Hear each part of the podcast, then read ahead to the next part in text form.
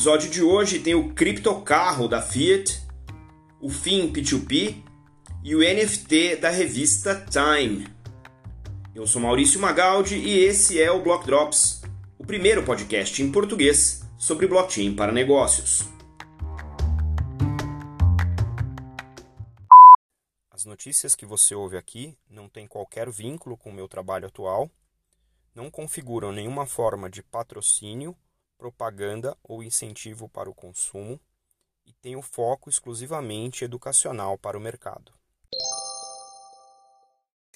No primeiro drop de hoje, a gente traz a Fiat, na verdade, a Stellantis, a parent company da Fiat, que está fazendo uma parceria com a startup de criptomoedas do Reino Unido chamado Kiri Technologies e vai fazer através do Kiri Technologies um programa de recompensas utilizando o seu carro verde.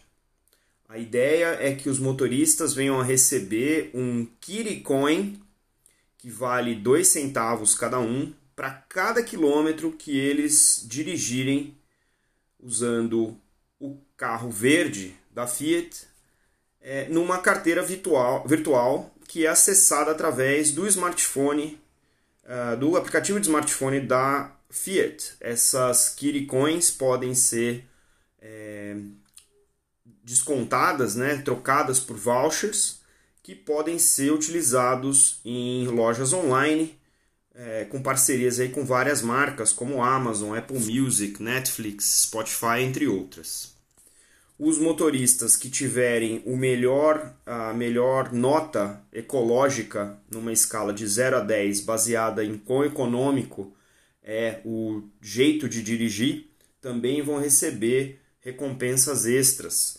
Os dados são carregados numa infraestrutura na nuvem que vão revelar o consumo de energia em tempo real e produzir essa pontuação o gerente de e-mobility e mobility e mobilidade da Fiat, o Gabriele Catacchio, disse que uh, o que eles estão tentando montar é o que ele chamou aqui de um Eco Loyalty, ou um programa de ecofidelidade, que vai permitir que as pessoas se sintam bem por ter esse estilo de direção mais é, ecológica, mais econômica. Isso é bastante único no mundo automotivo e é também uma nova uh, maneira de rodar um programa de recompensa para suas compras por ser uh, responsável, né? dirigir de maneira responsável, de maneira ecológica.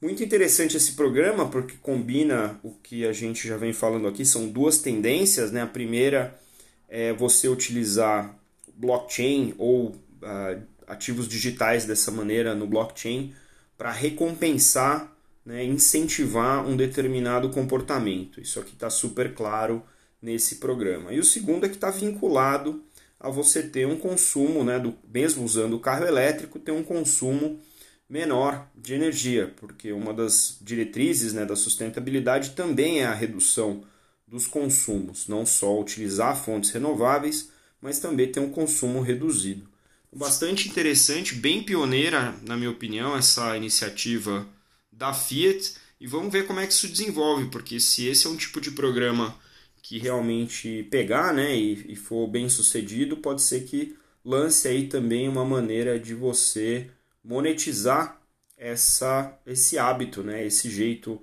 mais econômico de dirigir.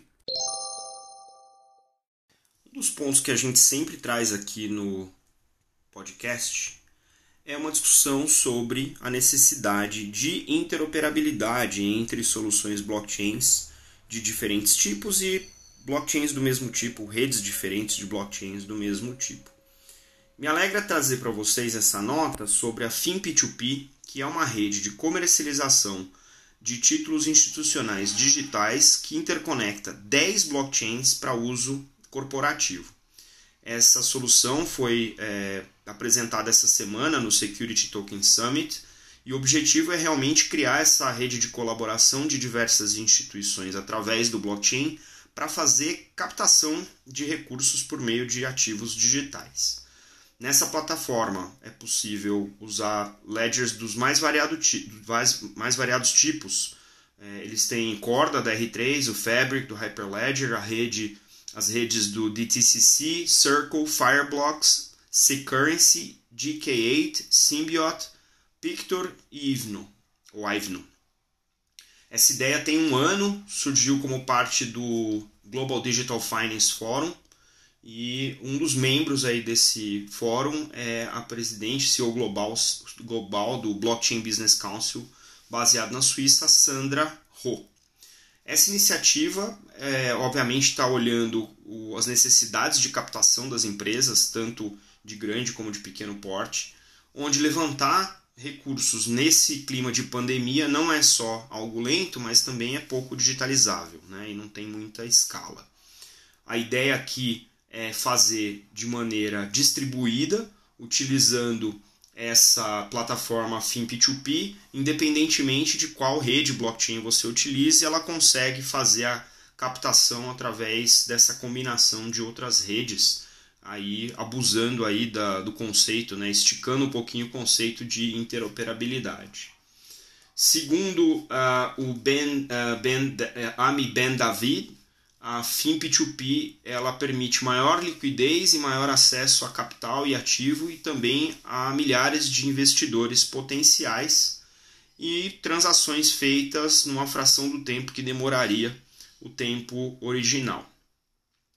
Eu acho muito legal essas, uh, essas iniciativas de consorciar rede, a gente chama de rede de redes né, no, no mercado, porque no final das contas o negócio, né, o mundo dos negócios, ele independe do blockchain, ele deve independer do blockchain. O blockchain é um conduíte de negócios digitais e ele não deveria impedir, né, a falta de interoperabilidade não deveria impedir que os negócios acontecessem. Então, acho muito interessante essa iniciativa FIM P2P para aumentar a capacidade, a capilarização né, e acesso a capital das empresas globalmente utilizando qualquer que seja uma dessas uh, tecnologias para fazer parte dessa rede. Fico muito uh, curioso de saber como é que essas coisas vão acontecer. Pela nota aqui, a gente não vê nenhuma empresa listada no Brasil que participe dessa rede, então vamos ver quem é que vai se aventurar, como é que a gente faz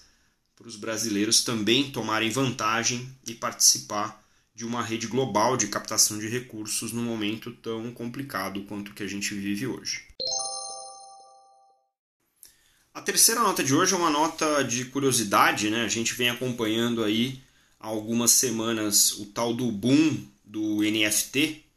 É bastante interessante a forma de captação que o NFT tem ah, oferecido para diferentes indústrias e talvez numa maneira até curiosa de explorar essa possibilidade que o NFT traz, a Time, revista Time, famosa revista americana, é, fez um leilão de três capas, três capas famosas do, da revista, duas capas famosas e uma feita especificamente para esse projeto, e fez isso para as capas individuais e também um conjunto de três capas. Então era, eram quatro NFTs, eh, um com as três capas e um para cada uma das três capas individualmente. O primeiro NFT é baseado uh, na capa de abril de 1966 e o texto da capa é Is God Dead? A segunda, uh, Deus está morto. A segunda capa é referência a abril de 2017 com o texto Is Truth Dead? A verdade está morta? A pergunta. Né? Interessante porque no final das contas uh, lançar em NFT sobre uma plataforma blockchain é onde a gente está tentando recuperar a confiabilidade e a verdade da informação nas transações. E a terceira, que foi feita exclusivamente para ser lançada em NFT? É uma pergunta interessante para quem acompanha o mercado uh, de blockchain, que é Is Fiat dead? Fiat aqui uma referência à fiat currency, né, a moeda é, tradicional, as moedas tradicionais, moedas nacionais tradicionais. é, como uma oposição aí às criptomoedas. Um único uh, ganhador do leilão, um único comprador para as três capas individuais, levou cada uma respectivamente por 70, 83 e 88 Ether. E a coleção completa, né, o outro NFT, é, foi uh, arrematado por um outro comprador a 35 Ether. É interessante ver como as coisas estão se movendo, né? Nesse momento a gente está vendo esse fenômeno do NFT, além daquela arte do Beeple que foi arrematada por 69 milhões de dólares. Nas últimas semanas a gente teve o Jack Dorsey que uh, fez o, o NFT do primeiro tweet que foi vendido por 2,9 milhões de dólares. O Rob Gronkowski da NFL que vendeu uma coleção de NFTs uh, pessoal né, dele, sobre ele, por 1,6 milhões. Então, a gente está vendo esse movimento. No Brasil tem algumas coisas acontecendo que a gente vai também acompanhar e dividir aqui com vocês. Mas interessante. E interessante também tomar cuidado se você for uh, se envolver com NFT, seja comprando, seja é, produzindo um NFT para o seu uso, enfim, para a sua captação tomar cuidado com as regulações, não tentar não transformar esse NFT em uma security, né, em, em um uh, valor mobiliário, porque aí você vai cair dentro de regras e regulações específicas. Então é bom sempre procurar um especialista, seja um advogado, seja alguém de tecnologia que esteja bastante envolvido nesse cenário para entender as nuances que podem uh, permear né, a emissão de um ativo digital dessa maneira.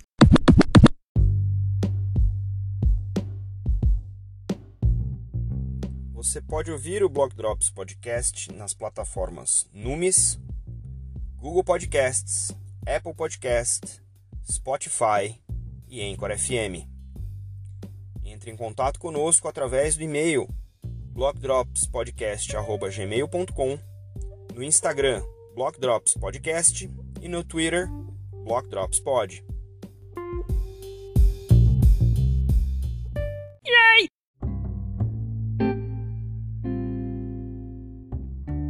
E os salves de hoje vão para o Anísio Espíndola, para Cláudia Mancini do Block News e para o Chambres Endini, de quem eu roubei os links para o episódio de hoje. A gente fica por aqui, até a próxima. Tchau!